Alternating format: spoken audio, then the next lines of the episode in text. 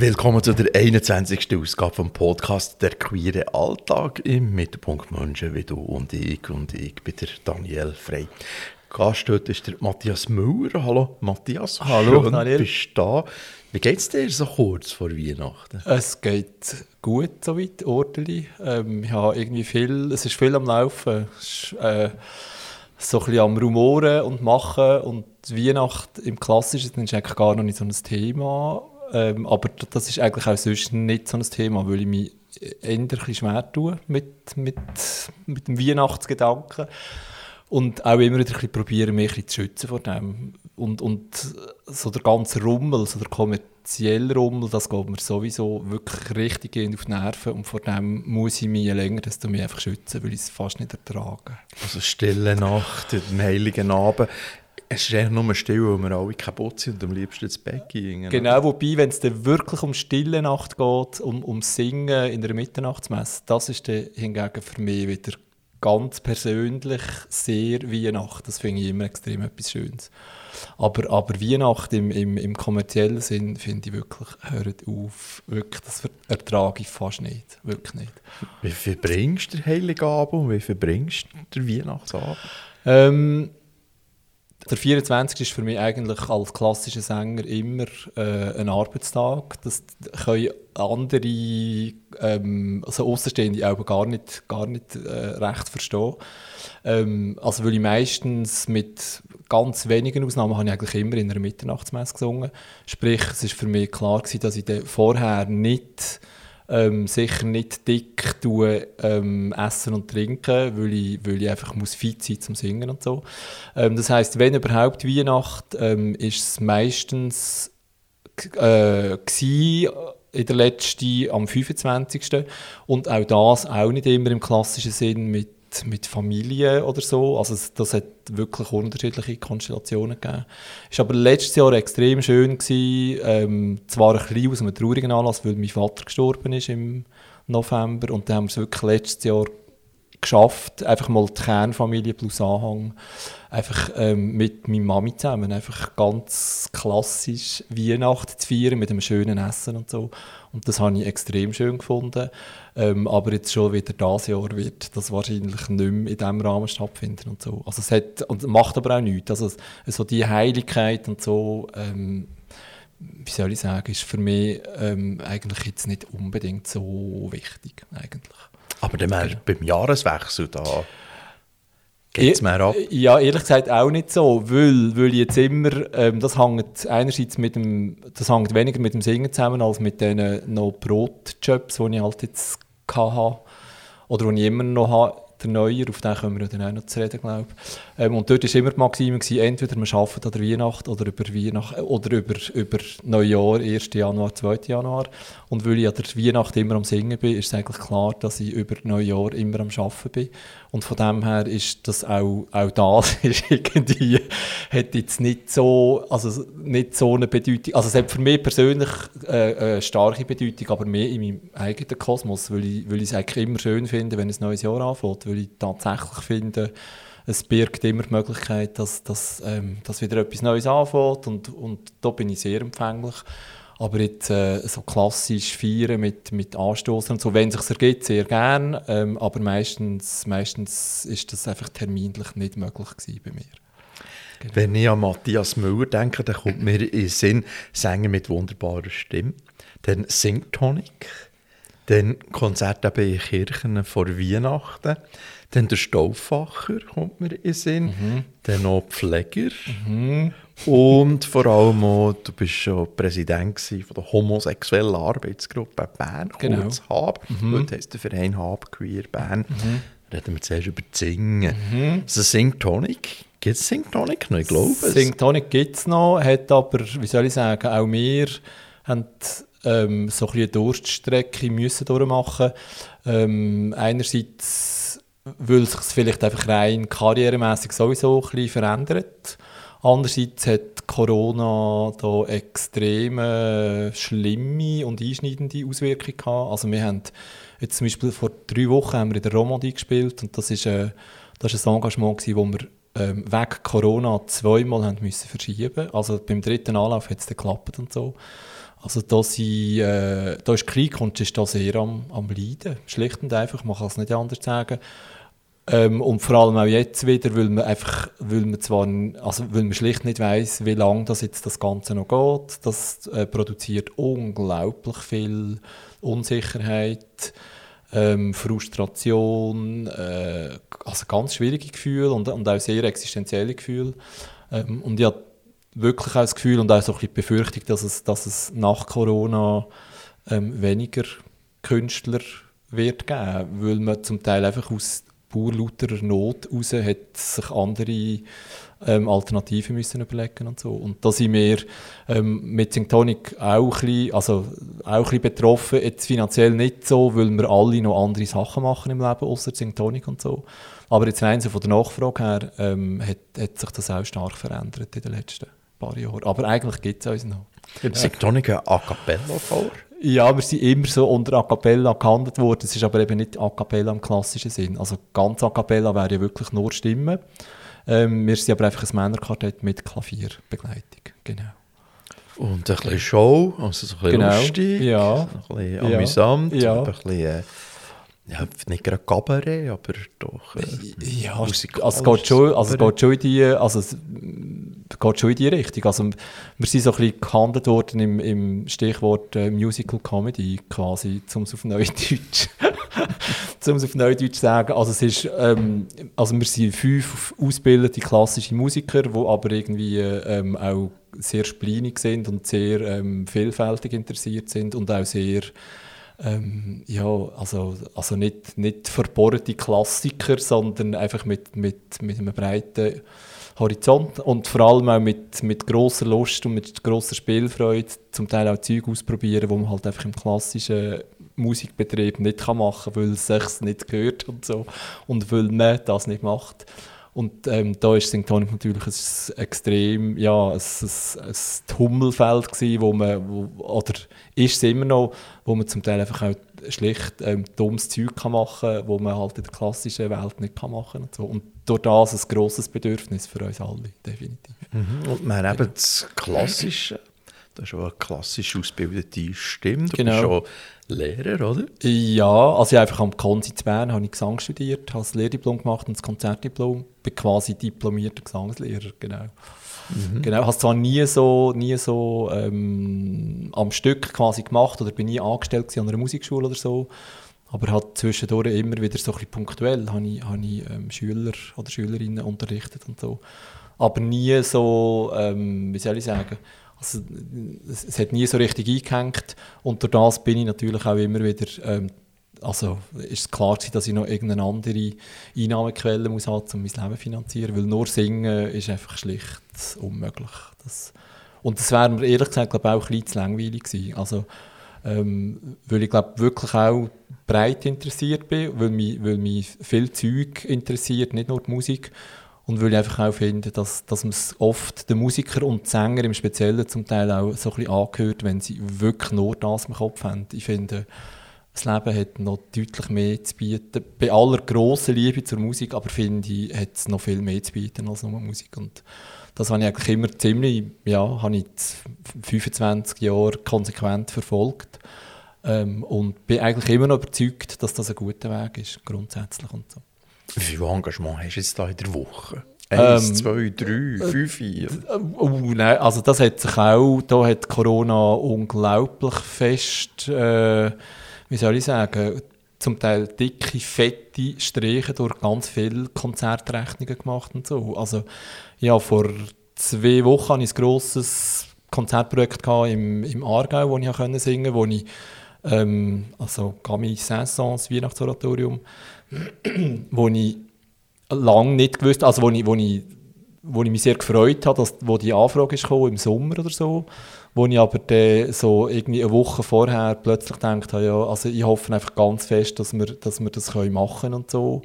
Und es ist tatsächlich so gewesen, dass, ähm, also während dem Singen haben wir natürlich keine Masken angehabt, Solisten, ähm, aber wenn wir quasi auf dem Stuhl oder im Bank gesessen sind, haben wir wirklich ganz brav, so wie Konzertbesucher auch, einfach die Maske getragen und so. Das war eine relativ bizarre Szenerie gewesen, eigentlich. Aber ähm, ja, hat sich irgendwie, äh, ja, ist, ist fast so ein eine Normalität geworden in den letzten paar Monaten. Und grundsätzlich sind wir aber einfach vor allem sehr froh und, und schlicht dankbar gewesen, dass wir die Konzerte überhaupt können machen und so. Das ist, äh, aber, aber also beziffern wie viel, kann ich dir im Fall nicht genau sagen. Also es ist erstens auch ein bisschen saisonabhängig natürlich. Also Adventszeit und Passionszeit sind meistens so ein bisschen Hochsaisons. Aber, aber jetzt mit Corona ähm, hat man da wirklich ähm, den Kompass ein bisschen verloren. Ich kann das wirklich nicht genau sagen. Ähm, ja, ganz, ich kann dir nicht eine konkrete Zahl nennen oder so. Du, bist schon, äh, du hast gesungen an der Beerdigung von meinem Vater. Das war genau. sehr eindrücklich. Ich mhm. habe mir das gewünscht, dass du da kommst singen mhm. Das war wunderbar. Solche Engagements sind die eher selten oder kommt das so vor? Es kommt regelmäßig vor. Das kommt wirklich regelmäßig vor. Auch durch das, dass ich ähm, halt auch jetzt, also ja, ich bin jetzt schon ein Weile in diesem Metier auch tätig, kenne viele Leute, ähm, viele Organisten auch, wo ich einerseits ähm, ja, also es sind eigentlich immer etwa die gleichen Namen, die ich, wo ich zum Teil vom Studium her noch kenne oder, oder wo ich später lernen kennen und so. Und es ist so ein bisschen wie, wie in anderen Medien auch, dass wenn, man, dass wenn sich eine Zusammenarbeit irgendwie als positiv oder, oder, oder so erwiesen hat, dann ist das in der Musik ganz fest auch so, ähm, dass wenn dann eine Anfrage kommt und ein Organist ähm, einen Sänger noch braucht für eine Abdankung oder so, dann komme ich da wirklich regelmäßig ähm, Anfragen über und so. Ähm, und oft muss es halt ja auch ähm, ja, in, in Gottes Namen ist das halt meistens recht kurzfristig und so.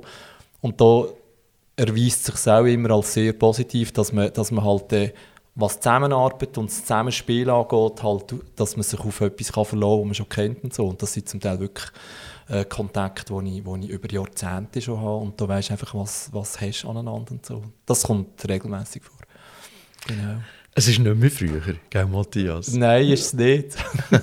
also, du hast mal beim Stauffacher gearbeitet. Ja. Das war immer nett, die Schnappstecher zu machen. Das mhm. kannst du auch Leute sagen bei mhm. dir, wenn du am Arbeiten bist. Mhm. Die Stauffacher Institution hier in Bern als Buchhandlung, äh, mit dem, nicht nur wegen dem legendären Mannenbuch-Ecke, äh, das ist alles ein bisschen vorbei. Also es ist noch mit Stauffacher angeschrieben, ich weiß gar nicht mehr. Also im Bahnhof ist es mit Orel Füssli angeschrieben. Nur noch das Hauptgeschäft in der Neuen Gasse ist mit Stauffacher angeschrieben und so. Aber übergeordnet gehört das eigentlich alles ähm, Orel Füssli. ist irgendeine genau. Kette, wie, wie es nur noch Köttinnen gibt. Und äh, der Herr Stauffacher ist wahrscheinlich schon längstens in Pension. Mindestens. Also das sowieso, ja. Ich bin nicht mehr auf dem neuesten Stand, weil mein Abgang dort ja eigentlich eine schwierige Geschichte war nach 25 Jahren. Und darum habe ich mich wirklich auch ganz bewusst ein bisschen, ein bisschen gelöst ähm, ja, von diesem Thema. Also es interessiert mich eigentlich, also wenn ich, wenn ich ehemalige Arbeitskolleginnen und Kollegen sehe, dann, dann tun wir auch so ein bisschen Smalltalken und so, klar. Aber, aber ich tue mich nicht mehr aktiv darum, ähm, irgendwie zu erfahren, was jetzt der neueste Stand ist oder so. Ja. Aber lesen du sicher noch Bücher lesen? Das also. mache ich noch, ja, das mache ich noch, aber ich tue sie nicht mehr dort beziehen. ich, darf man das da sagen? Ja, natürlich, wir sind, wir sind mehr oder weniger unter uns. Genau. Also du ladest sie ab bei Amazon und ladest sie auf die Kinder. Mit, Nein, mit Amazon habe ich ganz bewusst auch nichts am Hut. Also das finde ich wirklich, äh, ich finde Amazon sollte man einfach nicht unterstützen, Punkt, ganz einfach weil, weil ja eigentlich sehr bekannt ist, dass die zum Teil wirklich absolut miserable Arbeitsbedingungen haben und das finde ich, muss ich als, als, als äh, Verbraucher quasi nicht auch noch unterstützen und so. Ich finde, es gibt wirklich dann noch, entweder gibt es noch kleine äh, Buchhandlungen oder äh, also entweder der Stationärbuchhandel, wo es noch kleine gibt, oder man kann ja auch online irgendwie ähm, bei anderen äh, Kanäle noch Bücher beziehen, ohne dass man gerade Stauffacher und Orel Füssli muss unterstützen muss. Es gibt ja tatsächlich noch die kleinen Buchläden. Genau. In der Stadt Bern sicher. Also genau. kommt äh, Queerbooks natürlich in Sinn. Genau. Oder auch äh, Zeitglocken. Genau. Zeitglocken hat so noch schöne kleine genau. Buchhandel mit ganz vielen Büchern. Genau, drin. absolut. Ja. Also, tun wir das abschließen. Buchhandel ist vorbei. Genau. Jetzt, äh, jetzt bist du Krankenschwester. genau. Also im Moment ja noch gerade nicht ganz offiziell. Also ich bin ähm, vorläufig noch ist meine offiziell Berufsbezeichnung ist Pflegehelfer SRK. Ähm, und das mache ich jetzt seit zweieinhalb Jahren, gleich drei Jahren. Und weiss jetzt seit etwa, einem, seit etwa drei Wochen oder so, habe ich jetzt wirklich ähm, offiziell zugesichert, dass ich an dem Ort, wo ich jetzt arbeite, im Oberland zu tun, alle Dinge, kann ich dann noch die verkürzte Lehre anfangen als Fachmann Gesundheit und das startete im August 2022. Genau. Sehr schön. Genau. Aber gerade wieder ein schwieriger Beruf. Äh, ja, keine Ahnung, ob es mich irgendwie immer so ein bisschen dorthin zieht oder so. Also zwischendurch habe ich auch ähm, so, ein bisschen, so ein bisschen selbstironisch das Gefühl gehabt, ja, also zwei brotlose ähm, Jobs zusammen lenkt dann irgendwie, um mein Leben zu finanzieren. Ähm, wobei so brotlos ist, also ist ja Pflege überhaupt nicht. Also dort ist immerhin die Nachfrage sehr vorhanden und so. Aber wenn man über die finanziellen Möglichkeiten redet, finde ich auch, ähm, ist, ist ein Metier, das massivstens ähm, unterbezahlt ist, schlicht und einfach. Und das ist, äh, das ist wirklich auch so ein Thema, wo ich, wo ich, wo ich mir auch vorher irgendwie schon ein bisschen Gedanken gemacht habe, aber jetzt seit ich es quasi hautnäher lebe, wie sich das wirklich anfühlt im, im, im beruflichen Alltag, ähm, finde ich manchmal schon sehr bedenklich, wie wie, wie wenig Geld das man in diesem Metier verdient, für die Wichtigkeit, die es hat. Also ich finde, ich finde wirklich, dass wir schon ein bisschen, also nicht nur wir, aber wir auch, finde ich, sind wirklich Helden vom Alltag, weil, weil es einfach absolut wichtig ist, was wir für eine Arbeit machen. Und wenn wir es nicht machen, dann, ähm, dann passieren unschöne Sachen. Und ich finde, das müsste ganz fest auch vom Lohn her einfach viel mehr Wertschätzung bekommen. Ganz dringend, wirklich. Ja, und man wird vor allem bei der Pflege gespart, oder? Genau. Also abbauen, irgendwie zwei, drei Stationen irgendwie in einem Pflegeheim und eine Nachtwache. Genau, so genau, genau. Komische genau. Sachen. Ja. Also, Also, dass man sich gar keine Zeit mehr kann nehmen kann. Das ist leider ein bisschen so, wobei ich, also ich kann es jetzt erst aus zwei, aus zwei Betrieben kann ich es beurteilen, oder aus drei, wenn ich, wenn ich mein Praktikum noch dazu zähle. Und ich glaube tatsächlich, also es ist, es ist und bleibt ein schwieriges Metier, wo, wo Geld eine ganz zentrale ähm, Rolle spielt, das ist ganz sicher so. Ähm, aber gleich mache ich jetzt die Erfahrung, dass es, de, dass es de innerhalb von der Pflege gleich schon auch noch grosse Unterschiede gibt und es einfach sehr darauf ankommt, in welchem Betrieb das man schafft und so. Aber es ist so, also äh, das Geld regiert, regiert sehr in diesem Metier. Ähm, umso froher und erleichterter bin ich auch, dass die Pflegeinitiative ganz klar angenommen worden ist. Ähm, weil ich einfach finde, es muss einfach jetzt an den Arbeitsbedingungen dringend etwas verbessert werden, wenn man die Leute in diesem extrem wichtigen Metier an der Stange behalten sonst, sonst wird die Ausstiegsquote dann noch grösser als 40 Prozent.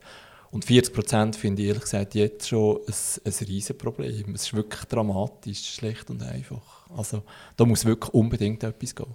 Wird Corona etwas verbessern an der Situation? Ähm, das ist noch schwierig zu sagen. Also ich habe das Gefühl, es hat zumindest diesbezüglich etwas verbessert, als, als es, glaube ich, eh, eh mehr, so ein bisschen mehr Köpfe drinnen gelandet ist, wie wichtig das Pflege ist und wie wichtig das die Versorgung ist. Da habe ich das Gefühl, hat es Corona quasi schon ein bisschen in die Karte gespielt auf eine Art. Ähm, meine ganz grosse Befürchtung ist aber ehrlich gesagt auch, dass der Effekt einfach ganz schnell dann wieder verpufft, wenn der Corona hoffentlich irgendwann mal kein Thema mehr ist. Ähm, es ist. Es ist so ein bisschen der Applauseffekt das Gleiche. Also ich finde, ich habe das ehrlich gesagt total schöne, schöne Geste gefunden und es hat mich eigentlich auch recht berührt, muss ich sagen, dass, dass man so zumindest ganz, ganz kurz das Gefühl hat, dass es all diesen Leuten irgendwie, die auf dem Balkon stehen und applaudieren, dass es denen wirklich bewusst ist, was wir für eine wichtige Arbeit leisten. Und mittlerweile bin ich aber sehr wieder auf der Schiene gelandet von, das war ja auch ein Slogan gewesen, auf dem auf der Abstimmungsplakat, ähm, Applaus genügt nicht.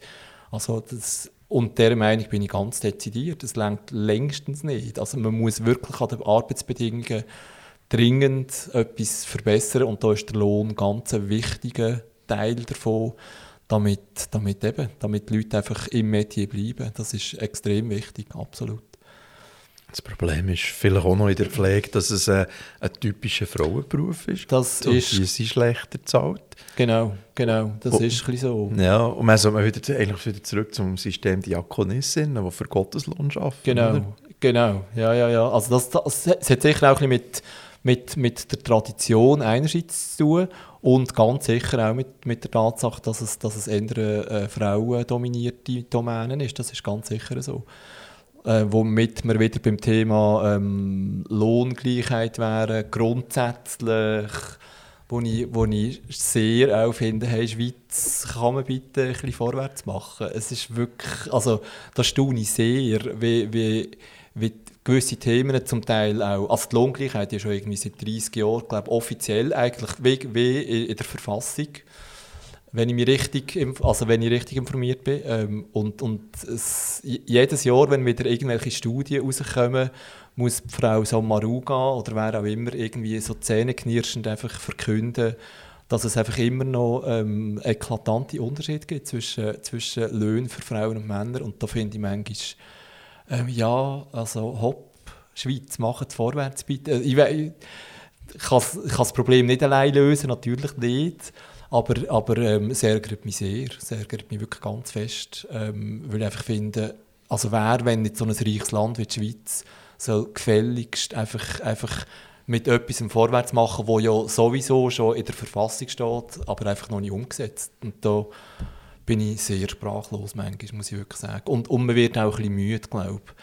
Es hat, glaube auch, also das ist so eine Müdigkeit, die wir als schwule Männer, glaube auch sehr kennen, wo irgendwie seit Jahrzehnten zum Teil der schwulen ähm, Aktivisten Schiene unterwegs sind und so. Es gibt, glaube einfach so, so eine, nach, nach, nach einer gewissen Zeit gibt es einfach so eine Müdigkeit, wo ich zum Teil auch finde, ähm, wo, ich, wo ich so Diskussionen erlebe im Alltag oder irgendwie Szenen erleben im Alltag, wo ich, wo ich so als Beobachter manchmal das mitbekomme und, und, und einfach so für mich denke, hey, sind wir tatsächlich noch nicht weiter?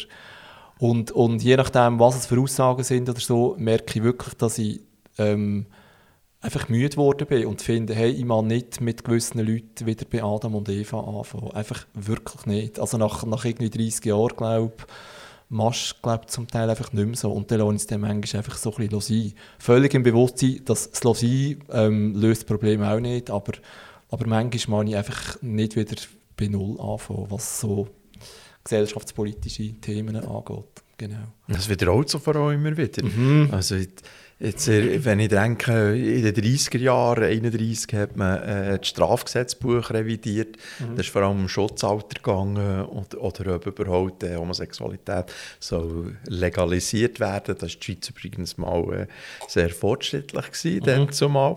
Aber äh, Schutzalter war höher gewesen bei gleichgeschlechtlichen Partnerschaften als zum Beispiel bei heterosexuellen Genau. Partnerschaften. Und man ist irgendwann, was doch nicht, das Partnerschaftsgesetz gekommen, das Ehe für alle. Und äh, auch bei der Erweiterung von der Rassismusstrafnorm. Und es ist immer genau gleich abgelaufen. Es Mhm. sind immer die gleichen Gegner und die gleichen Argumente. gewesen. Und das macht schon langsam ein Das macht sehr müde, aber trotzdem finde ich, diesbezüglich ist die Abstimmung über Ehe für alle ein Riesenerfolg gewesen. Ähm, und vor allem auch die Tatsache, also nicht nur, dass es schweizweit so klar angenommen worden ist, sondern auch die Tatsache, dass alle Kantone dass es angenommen haben. Das ist für mich, für mich fast der grösste, das ist für mich fast die grösste Genugtuung gewesen, muss ich wirklich sagen, dass ich gedacht habe, es ist gegenüber dem Partnerschaftsgesetz ist es doch noch eine deutliche Verbesserung gewesen, was so den Rückhalt in der Gesellschaft angeht. Und da habe ich wirklich das Gefühl gehabt, ähm, ja, da ist, also die Schweiz war sehr langsam, definitiv, aber es hat glaube wirklich einmal mehr ähm, bestätigt, dass wenn, wenn's de, also we- wenn die Schweiz dann ja sagt, dann glaube ich richtig. Und das hat mich jetzt, also das hat mich extrem gefreut. Auch wenn es, auch wenn's, man muss ja irgendwie überhaupt nicht das Gefühl haben, es sei ja so unglaublich progressiv und modern, sondern ehrlich gesagt finde ich, es ist einfach normal, dass man als schwuler Mann und als lesbische Frau und einfach als, als jeglichste ähm, Vertreter von der Queer Community, dass man, dass man einfach die Möglichkeit hat, ganz einfach, die, die, äh, die, die gleichen Rechte hat, wie, wie die grosse Mehrheit auch. Das ist einfach, finde ich, das gehört sich so in einer modernen Gesellschaft. Punkt. Wunderbar, der Matthias Müller kann es noch. Ja, genau. Wunderbar, also du bist Präsident von der HAB, von der homosexuellen Arbeitsgruppe Bern, Mhm. vom Mai 2005 bis im April 2009. Die Vorgänger hat Christoph Moser geheißen und die Nachfolger Christoph Janser. Genau. Du bist so eingebettet. Zwischen zwei Christophs. Zwischen zwei Christophs, genau. Der Christoph Janser ist es immer noch, der Genau. Präsident. Er hat einen langen Schnuff. Sehr. Ab. Ja, absolut. Genau. Ja. Ähm, hast du noch Erinnerungen an die Zeit? Ähm, ja, also habe ich sehr. Also für mich ist meine Präsidialzeit vor allem auch noch mit dem Anderland verbunden.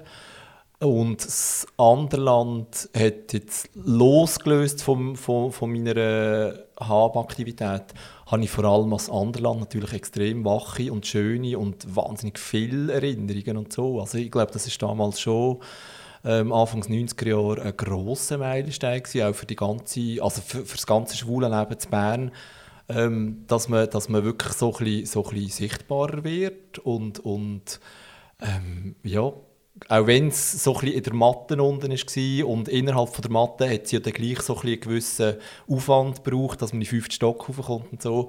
Aber es ist, es ist trotzdem irgendwie, glaube ich, ein wichtiger Schritt gewesen, punkto Sichtbarkeit und, und auch punkto ähm, Selbstbewusstsein und, und, und so. Also das ist, glaube ich, schon, an das habe ich, habe ich sehr, sehr wache Erinnerungen und, und auch und auch schöne Erinnerungen. Also ja, und es hat auch für mich selber innerhalb von meinem Coming-out und innerhalb von meinem eigenen schwulen Selbstverständnis ist das Anderland extrem wichtig gewesen, weil ich dort auch Kontakt können knüpfen und Leute lernen kennen, wo ich, wo ich bis heute zum Teil Kontakt habe und so. Und das, das ist sehr ein wichtiger Aspekt gewesen, auch für meine eigene Geschichte, absolut. Mhm. Aber du bist auch der Präsident, gewesen, den man das Anderland hat müssen Genau. beerdigen Das ist so. Und das ist einerseits ähm, schwierig, also extrem schwierig gewesen natürlich. Ähm, aber andererseits ist es halt auch aus der finanziellen, wirtschaftlichen Not heraus entstanden. Ähm, also wir haben eigentlich wirklich keine andere Wahl gehabt, dass wir, dass wir einfach eine neue Lösung müssen finden ähm, Also das ist wirklich gegeben quasi. Da haben wir uns irgendwie wirklich, also ja, das ist irgendwie klar gewesen, entweder wirklich Vogel friss oder stirb. Also wenn, das ist das ist die ganz klare Forderung. gewesen. Ähm, es war traurig, gewesen, aus dem anderen Land raus und gleichzeitig habe ich aber auch Freude und das kann ich jetzt wirklich mit einer gewissen, wie soll ich sagen, mit einem gewissen äh, Zeitdauer äh, oder, oder jetzt mit, mit ein paar Jahren Rückblick kann ich sagen, dass ich wirklich einfach auch Freude habe, dass wir den Rang gefunden haben, schlicht und einfach. Also es ist irgendwie ähm, extrem schwierige Zeit und, und zum Teil auch also sehr existenziell im Sinn von, also was heißt das für TAB als Verein? Ähm, also überleben wir es überhaupt als Verein oder, oder müssen wir es auflösen? Also es sind da wirklich sehr existenzielle Fragen im, im, im Raum gewesen. Und dass wir, ähm, dass wir zwar raus haben, haben müssen aus dem anderen Land, ist schwierig gewesen, aber dass wir den Rang wirklich geschafft haben und dass es weitergegangen ist und, und dass es ähm, TAP jetzt mit neuem Namen immer noch gibt, ähm, ist eine grosse, eine grosse Genugtuung, muss ich wirklich sagen. Und dass ich da ein bisschen mithelfen ähm, ähm, ja, oder meinen Beitrag leisten in einer sehr schwierigen Zeit, ähm, habe ich, habe ich wirklich Freude und bin auch wirklich ein stolz, auch für mich persönlich, dass ich irgendwie ähm, ja, dass ich auch genug Schnauf hatte, vielleicht auch vom Singen. Bin ich mich gewöhnt, genug Schnauf zu haben, aber es ist wirklich, ähm, ja, es ist irgendwie eine schwierige Zeit auch für mich persönlich irgendwie. Und, und ähm, also die Gefahr wäre manchmal wirklich gross, oder die Versuchung, würde ich jetzt mal sagen, wäre manchmal gross gewesen, einfach den Battle herzuschießen und zu sagen, hey, ich mag, so mache ich einfach nicht. Und dass ich irgendwie gleich noch haben mögen, auch mit, mit, mit natürlich, ich hatte das längstens nicht allein müssen machen, ich war da sehr unterstützt gewesen, ähm, im ganzen Vorstand. Aber dass das so gelungen ist und, und, und dass der Verein weiterlebt, ähm, habe ich sehr Freude, muss ich wirklich sagen. Also, und, in- und diesbezüglich sind in vielen Bereichen die, äh, die Erinnerungen sind immer noch sehr wach. Absolut, ja. Ich kann mich gut erinnern an ganz viele Sachen. Du musst dich sicher noch erinnern an den Abstimmungskampf über das Partnerschaftsgesetz. Absolut. Die Abstimmung 2005. Jawohl, ja, kann ich mich bestens erinnern. Ähm, lustigerweise habe ich, also das Tun, wo ich ja jetzt arbeite, ähm, habe ich, also ich bin an diversen Standaktionen gewesen, ähm, und habe gerade in Thun, weiss ich noch, ähm, haben wir zum Teil wirklich ganz, ganz, ganz, also es ist wirklich so das Tor zum Oberland halt. Ähm, und dort haben wir wirklich so, so klassische, negative, ähm, zum Teil wirklich sehr erniedrigende Reaktionen von Passanten erlebt, wo ich, wo ich wirklich gefunden habe, hey, ich will es wirklich nicht mehr erleben, einfach schlicht nicht. Also wo wir zum Teil wirklich als, als also zum Teil von wildfremden Leuten als Säunigle bezeichnet worden sind und wirklich abfahren und so. Ähm, also das war ganz schwierig, ist wirklich ganz schwierig und so. Und, und auch diesbezüglich finde ich, ist, ist einiges gegangen, sehr sogar. Ähm, und, und auch, eben, auch, auch im, im ganzen historischen Kontext finde ich, äh, Gott sei Dank ist jetzt die Ehe für alle irgendwie so klar angenommen worden. Wenn ich, wenn ich an meine eigene Geschichte und an meine eigene politische oder schwulenpolitische Karriere zurückdenke, finde ich, ist da wirklich wahnsinnig viel gegangen und so. Und bin sehr, ähm, sehr dankbar letztlich, muss ich wirklich sagen. Dass, oder, und also dankbar hat immer so mit Demut zu tun. Ich bin eigentlich nicht demütig, weil, weil das hat immer so mit einer Bitthaltung zu tun. Das ist es eigentlich nicht, aber ich bin einfach erleichtert zu merken, ähm, dass da auch in der Schweiz jetzt einfach wirklich ähm, ein grosser Schritt vorwärts gegangen worden ist. Und da bin ich extrem erleichtert, muss ich sagen. Definitiv. Wenn du noch etwas vorlesen, ja. was du geschrieben hast, im Dezember 2005 in einem Hab-Info, mhm. es zählen in dieser historisch neuen Situation, das Partnerschaftsgesetz ist angenommen worden, wohl weniger die lauten, schrillen, kämpferischen Protestaktionen in der Öffentlichkeit, als vielmehr die nachhaltige Besinnung eines jeden Einzelnen auf sein ureigenes Umfeld. Mhm. Also nicht mehr die schrillen Auftritte an der Pride, mhm. sondern man tut sich zeigen als, als äh, Trautesheim Glück allein. Genau. Hat, bist nett zu den Nachbarn. Ja, ja. Zeigt, wie, wie man eigentlich genau gleich gewöhnlich ist. Genau, so ein bisschen Fübü, so ein bisschen Viertelbürger. genau, genau, genau. ähm, hm, also, ich habe mittlerweile, wie soll ich sagen, also ich, ich finde klar, dass es einfach beides braucht, schlicht und einfach.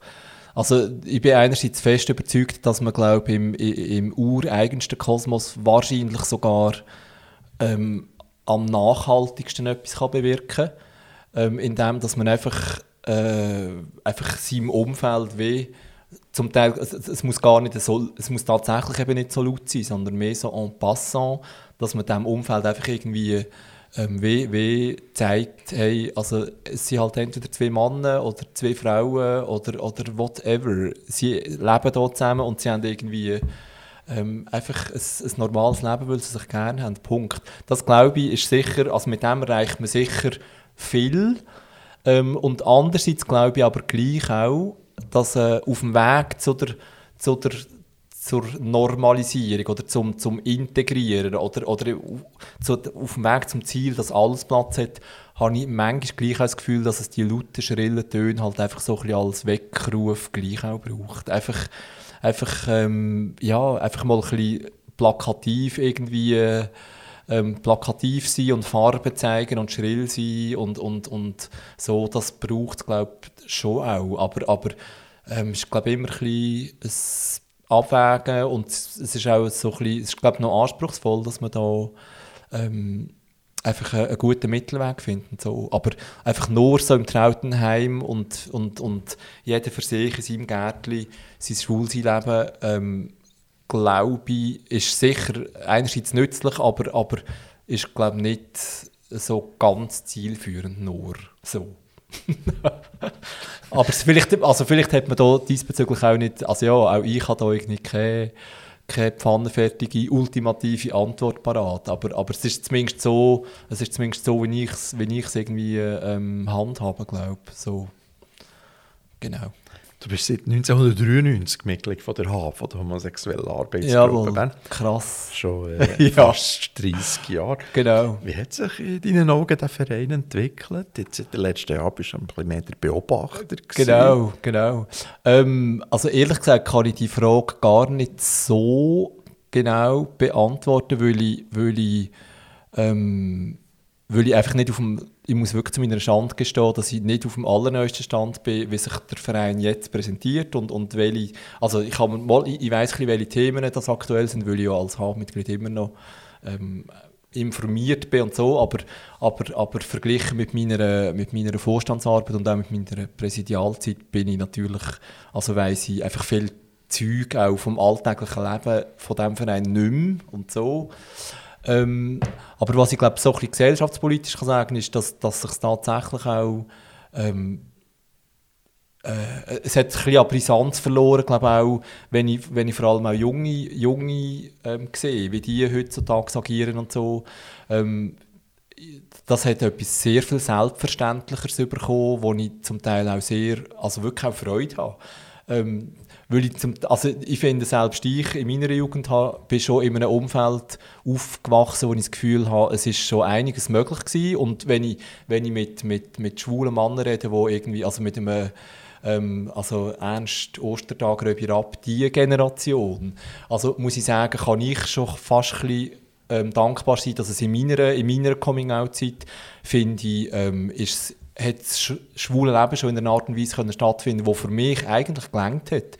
Also ich habe mich eigentlich nicht in meinem Coming-out eigentlich nicht wahnsinnig eingeschränkt gefühlt. Aber wenn ich es wenn jetzt eben noch vergleiche mit wie Junge heutzutage irgendwie mit einer Selbstverständlichkeit ähm, ihres, ihres Queer-Sein ausleben, finde ich, ist da, glaub, hat sich da wirklich wahnsinnig viel verändert und, und habe sehr Freude auch an dieser, an dieser Entwicklung, dass ich irgendwie finde, doch, wir sind, glaube ich, irgendwie ähm, gut unterwegs. Aber wie, wie, das, wie das jetzt, also ich kann es mehr so eben gesellschaftspolitisch beurteilen, glaube als, als weniger auf die Hab oder auf ähm, Hab Queer ähm, bezogen. Da, da bin ich wirklich zu wenig auf dem, auf dem neuesten Stand. Da bist du sicher informierter.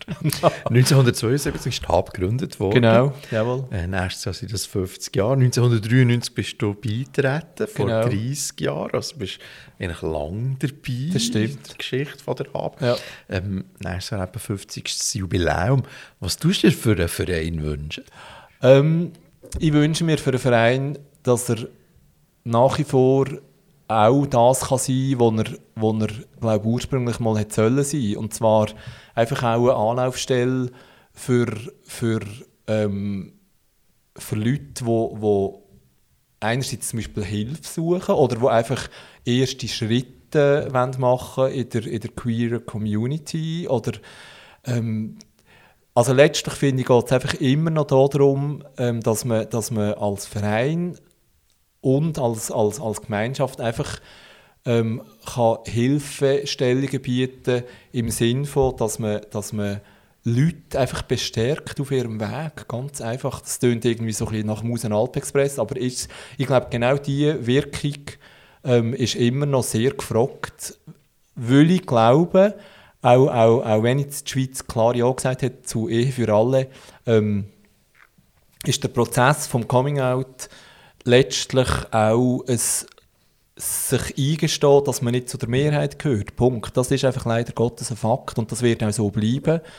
Und, und darum, darum wünsche ich mir ganz fest, dass, dass so ein Verein ähm, einfach, einfach letztlich auf welchen Kanälen auch immer den Leuten auch nach 50 Jahren kann einfach sagen, hey, es ist im Fall okay, es ist wirklich okay. Ähm, das ist unser Angebot. Äh, c'est apprendre à laisser. Ähm, wie können wir dir helfen, um dich auf deinem Weg ähm, unterstützen, dass, dass, die, ähm, dass das Angebot bleibt und dass man, dass man die Leute einfach nach wie vor kann bestärken auf ihrem ganz persönlichen, individuellen Weg.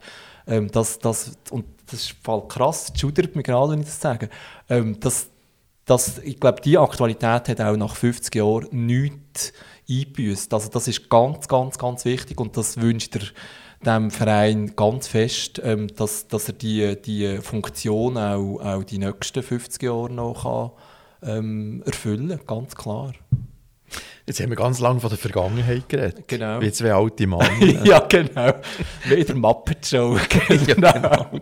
ja, ich sehe mich auch so wie die zwei vom Balkon. Eigentlich, genau. Das ist ein schönes Bild. Ja.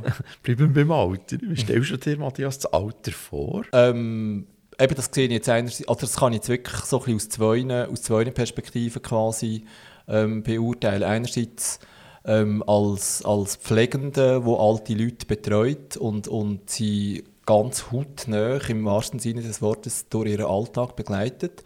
Ähm, das ist so die eine Perspektive. Und die andere Perspektive ist halt, ähm, ja, jetzt bin ich auch Ü50, ähm, aber trotzdem muss ich sagen, sie, also da bin ich glaube ich, genug noch so ein bisschen jung geblieben. Das ist zwar auch so ein, ein abgeschmackter Ausdruck, aber ähm, also wenn ich mir das eigene Alter vorstelle, dann habe ich ehrlich gesagt ähm, noch nicht so eine klare Vorstellung. Ich habe mir, also äh, ich, ich kann es zwar mehr beurteilen im Sinne von, was ich nicht will. Also ich hoffe ganz fest, dass ich, dass ich ähm, so lange wie möglich irgendwie gesund kann sein und selbstbestimmend kann sein. Das finde ich extrem wichtig. Ähm, also das finde ich fast etwas vom Wichtigsten. Ähm, und, und ich wünsche mir, dass ich, dass ich also wenn ich, probiere das Gleiche zu beschreiben. Also ich, ich, wünsche mir, dass ich einfach in einem Umfeld kann alt sein und, oder alt werden ähm, wo, ich, wo, ich, wo es mir einfach wohl ist. Also sei es räumlich, ähm, äh, keine Ahnung, also am liebsten eben so lange wie möglich selbstbestimmt und wenn, de, wenn allenfalls in einem Altersheim, dann einfach in einer, in einer, in einer Umgebung, wo, wo es mir wohl ist, wo ich, wo ich mit Respekt irgendwie behandelt werde und wo ich vielleicht auch noch ähm, ja, äh, kann Kontakt irgendwie äh, ausleben oder so. Ich weiß es nicht genau. Also da habe ich wirklich noch, ähm, noch nicht so eine genaue Vorstellung. Aber das ist grundsätzlich eine Maxime, die ich auch, wo ich, wo ich auch sehr jetzt als Pflegende probiere zu verwirklichen, dass man, dass man einfach immer sich vergegenwärtigt. Man hat wirklich mit Menschen, man hat einfach mit Menschen zu tun und Menschen verdienen es einfach unbedingt, dass man völlig losgelöst von ihrer Verfassung, physisch, psychisch, seelisch. Sie verdienen es einfach, dass man sie mit Respekt behandelt, ganz einfach. Und das finde ich, find ich ganz, äh, also es, es tönt irgendwie so simpel, ist im Alltag nicht immer so simpel, das wirklich immer so, so ganz konsequent durchzuziehen. Aber das ist etwas, wo ich mir sehr Mühe gebe, ähm, wo, ich, wo ich mich sehr probiere, daran zu halten. Einfach, einfach die alten Leute mit, mit, mit Respekt zu behandeln, auf Augenhöhe und, und auch mal, ja, einfach, glaube sie so zu behandeln, wie man selber auch wird behandelt werden Genau. Dann braucht es einfach queere Alterseinrichtungen. Grosse Frage, ganz grosse Frage. Also, ähm, da bin ich wirklich so ein bisschen, so ein bisschen unschlüssig, ehrlich gesagt. Also, ich kann mir vorstellen, dass das auch ein bisschen eine Generationenfrage ist. Also, ich, ähm, ich kann mir vorstellen, für, für, für Leute, wo, also für Schwule, die wo, wo jetzt im Alter sind von, von Altersheimbewohnern, kann ich mir vorstellen, ähm, dass es vielleicht das Bedürfnis kann sein ähm, weil sie vielleicht im Laufe ihres Lebens einfach relativ viel auch Repression, ähm, Ungleichbehandlung erlebt haben und dass sie vielleicht durch das auch den Wunsch haben, dass sie zumindest jetzt, also wenn, wenn, de, wenn nicht jetzt quasi in einem Umfeld leben, wo sie, wo sie, wo sie ihr Schwulsein noch völlig frei oder möglichst frei noch können ausleben können, dann kann ich mir vorstellen, dass diese die Generation vielleicht das Bedürfnis hat. Ähm, aber das Ziel wäre, glaube ich, so, so mittel- bis längerfristig ähm, und wäre ja letztlich auch konsequenterweise die Idee von, von Normalität, dass es eben ein schwules Altersheim eben nicht mehr braucht, sondern dass man einfach quasi wie alle miteinander kann in einem Altersheim sein und dass es ähm, einfach jeglichste Couleur hat in einem Altersheim und so. Ähm, aber ich kann mir vorstellen, also wie gesagt, ich selber bin für mich nicht so schlüssig, weil, also habe auch nicht so eine schlüssige Antwort. Ähm, und andererseits glaube ich auch, dass sich die, die Idee auch sehr verändert irgendwie. Also das glaube ja, dass, dass, dass die Ansprüche sich verändern und, und ich glaube auch, oder kann man zumindest vorstellen, dass es auch mit, mit, mit der Generation oder mit Generationen ein bisschen zusammenhängen kann, glaube Weißt genau. du von BewohnerInnen, dort wo du arbeitest, in dieser Alterseinrichtung, mhm. weißt du von Leuten, die wirklich queer sind? Mhm. Ja.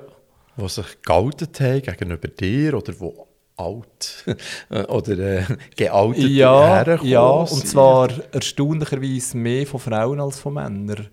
Und zwar einfach in einer, in einer, in einer ähm, also dort habe ich also ich habe jetzt einfach ein, ein Paar im Kopf, ähm, wo sich die Partnerin ähm, von, von einer Bewohnerin, die ich betreue, einfach mal am Telefon einfach völlig ähm, eben im wahrsten Sinne normal einfach vorgestellt hat, sie sei die Partnerin von der Frau sowieso. Und dann habe ich irgendwie, einerseits, einerseits bin ich so, im ersten, allerersten Moment bin ich wirklich so ein bisschen irritiert gewesen, im Sinn von, ah, also nicht, nicht, im, also nicht peinlich berührt, überhaupt nicht, sondern irritiert im Sinn von, ähm, dass ich das in dieser Generation, in dieser Offenheit und Klarheit eigentlich noch nie erlebt habe, so. Ähm, und, und die Irritation hat aber dann extrem schnell ähm, hat sich verändert in eine, in eine Idee von, hey, genau so soll es irgendwie sein, Punkt, nicht mehr und nicht weniger.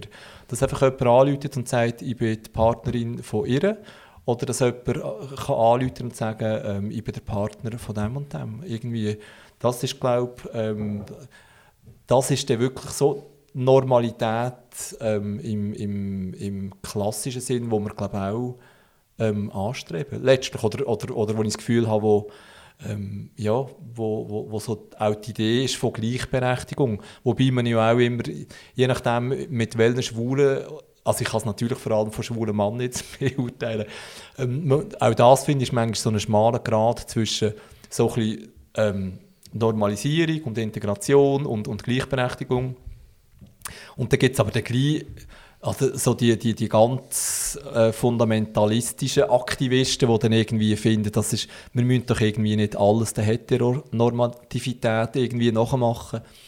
Kann man, kann man diskutieren darüber irgendwie, aber ich finde, ich finde, wenn man schon von Integration und von Gleichberechtigung und von, von, ähm, ja, von Normalisierung redet, dann hat es halt in Gottes Namen wahrscheinlich auch zum Teil so ein der Aspekt von, von, von Bünzli oder von Stino oder whatever. Aber ich finde beides, so ganz alles, auch da kann man glaube nicht haben. Also weißt, integriert sein, normal sein, ähm, es ist überhaupt kein Thema, ob man jetzt auf welcher Schiene dass man unterwegs ist und, und dann gleich noch, gleich noch irgendwie exklusiv und, und, und trendy und so. Also alles bringst du glaube wirklich nicht unter einen Hut, habe ich das Gefühl. So. Gibst du dich als Schulemann zu erkennen jetzt an deinem Job? Ähm, ist das ein Geheimnis oder ist, stehst du da dazu? Ist noch, oder ist, bist du sogar Vorbild für deine ähm, Leute, die du ist noch, pflegst? ist wirklich noch eine delikate Frage. Da bin ich ehrlich gesagt wirklich noch ein bisschen auf dem Weg, muss ich wirklich sagen. Ähm, also in, innerhalb vom, vom Team tue ich mich sicher nicht verstecken, ganz sicher nicht. Ähm, also da, das ist bei, bei, bei vielen auch, ähm, es, also ja, ist es irgendwie bekannt und so. Also Zollikofen, wo ich, wo ich vorher war, dort ist irgendwie, dort bin ich geouteter gewesen, jetzt wieder an meinem neuen Ort, aber dort ist jetzt auch noch, also ja, bin ich jetzt erst seit einem Vierteljahr, dort bin ich wirklich noch relativ neu und so. Ähm, aber es ist tatsächlich, das ist, äh, ist eine delikate Frage, wo ich, wo ich zum Teil für mich noch nicht so Klarheit gefunden habe. So. Also wenn mich, wenn mich Leute fragen, ähm, also vom Team, da tue ich sicher nicht lügen, ganz sicher nicht. Ähm, aber es hat zum Teil auch ein bisschen, wo ich, wo ich in das Metier eingestiegen bin, ähm, hat es auch so ein bisschen, am Anfang so ein bisschen mit Selbstschutz zu tun gehabt, dass ich das Gefühl hatte, ähm, ich mich einfach nicht so auf Diskussionen ähm, einlassen, weil ich einfach es hat vielleicht auch so ein bisschen mit einer Grundfitness zu tun oder mit, mit, mit einem Kräftehaushalt, schlicht und einfach, weil das Metier eigentlich per se schon genug anstrengend und genug kräfteraubend ist und dass ich wirklich das Gefühl hatte, ich mag mich wenig ähm, auf, eine, auf eine so eine Grundsatzdiskussion einlassen. Und gleichzeitig habe ich aber auch schon die Erfahrung gemacht, dass, dass auch alte Menschen, ähm, also das habe ich zu wenig in meinem beruflichen Umfeld als in meinem privaten Umfeld auch äh, die Erfahrung gemacht, dass alte Menschen, also es sind zum Teil wirklich auch unsere Ängste, die da ganz fest mitspielen. Es ist wirklich so ein das eigene Kopfkino. Und habe zum Teil wirklich Erfahrungen gemacht mit alten Leuten, die, die unglaublich normale, moderne, fortschrittliche Ideen haben diesbezüglich und so. Aber es ist tatsächlich so, dass ich, dass ich im, im Bezug auf die Bewohner, auf die Bewohnenden bin ich, bin ich ähm, recht zurückhaltend. Also noch nicht so geoutet. Ähm, aber ich würde sicher nicht lügen, ähm, wenn mich jetzt jemand würde fragen und so. Aber das ist wirklich noch so ein bisschen, da bin ich wirklich tatsächlich noch ein bisschen, auch mit, mit über 50 und auch als selbstbewusster schwuler Mann bin ich wirklich noch ein bisschen am Suchen, muss ich sagen, tatsächlich. Es könnte natürlich auch so, wie soll ich das sagen, so ein bisschen Vorbild sein. Also wenn der Herr Meier jetzt zu euch kommt, mhm wohnen, mhm. weil er daheim nicht mehr zu Schlag kommt und er ist eigentlich schwul. Mhm. Und nachher sieht er, ah, der äh, Herr Müller hat neben, auf dem Namensschild noch ein kleines Regenbogenfähnchen, Mhm. dass er vielleicht eine andere Beziehung aufbauen kann. Das stimmt. Zu dir Das stimmt. als zu, zu einer Frau, die ein Kreuzchen umgebunden hat Das stimmt, oder? das stimmt, das stimmt. Aber gleichzeitig, also da probiere ich ähm, transparent sein, ohne, ohne den Regenbogen irgendwie als Namensschild müssen ankleben quasi. Also ich gehe davon aus, dass, dass we- wenn ich den Herr Huber oder der Herr Meier, der schwul ist, pflege, ähm, dass, dass der hoffentlich im, im Kontakt und im Kennenlernen und im, im persönlichen Austausch ähm, der hoffentlich ähm, auch klar wird, dass, äh, dass ich diesbezüglich quasi, dass da wirklich wie alles Platz hat in meinem Kosmos. Ähm, aber das ist, wie, gesagt, das ist, ähm, da bin ich wirklich noch ein bisschen am, am herausfinden, wenn ich das, wenn ich das grundsätzlich äh, machen und so. Bin ich noch nicht so, äh, noch nicht so schlüssig. Auch wenn ich eben, also jetzt bin ich dann gleich drei Jahre in diesem Metier tätig und habe es aber eigentlich noch nicht so, für mich persönlich, ganz persönlich, noch nicht so eine klare Antwort gefunden. Spannend, auf jeden Fall. Matthias, über was kannst du dich besonders freuen? Hm. Ähm, also ganz konkret über, über das sind manchmal so ganz punktuelle ähm, Situationen im Alltag, die mich einfach schlicht glücklich machen. Und das hat ganz fest auch immer mit persönlichen Kontakt zu tun, mit, mit, mit, ähm, mit Freundschaften. Also ganz konkret kann ich mich zum Beispiel an eine, an eine, an eine Szene erinnern mit einer lang, langjährigen Freundin von mir, wo wir mal in einem Sommer einfach bei ihnen im Garten ähm, gesessen sind. Und wir haben ähm, irgendwie zu vierten oder zu fünften Höhe einfach eiskalten, wunderbaren Prosecco. Äh, Wir sind einfach so da gesessen und haben wunderbar prickelnden ähm, Prosecco getrunken, ähm, wo Gott sei Dank so kalt war, dass die Gläser äh, beschlagen, ähm, dass sich die, haben, dass die beschlagen waren und so. Und das ist, also, so Zeug macht mir sehr Freude. Einfach so tatsächlich so, so punktuelle Erlebnisse im Moment, wo ich irgendwie das Gefühl habe, hey, ähm, es geht mir einfach gut. Es ist einfach schön, dass ich das Leben habe. Ähm, ich, ha, ich, ha, ich fühle mich aufgehoben, sozial und wenn es zum Teil eben noch so mit, mit, mit kulinarischen, zum Beispiel, Freude verbunden ist, dann bin ich extrem happy und so, zum Beispiel. Und ich bin, glaube tatsächlich ein Mensch und für diese Fähigkeit bin ich sehr dankbar, wo sich, wo sich wirklich auch an kleinen Sachen kann freuen kann. Also, ich meine, materiell sind meine Grenzen irgendwie sehr, ähm, ja, wirklich eher klein so.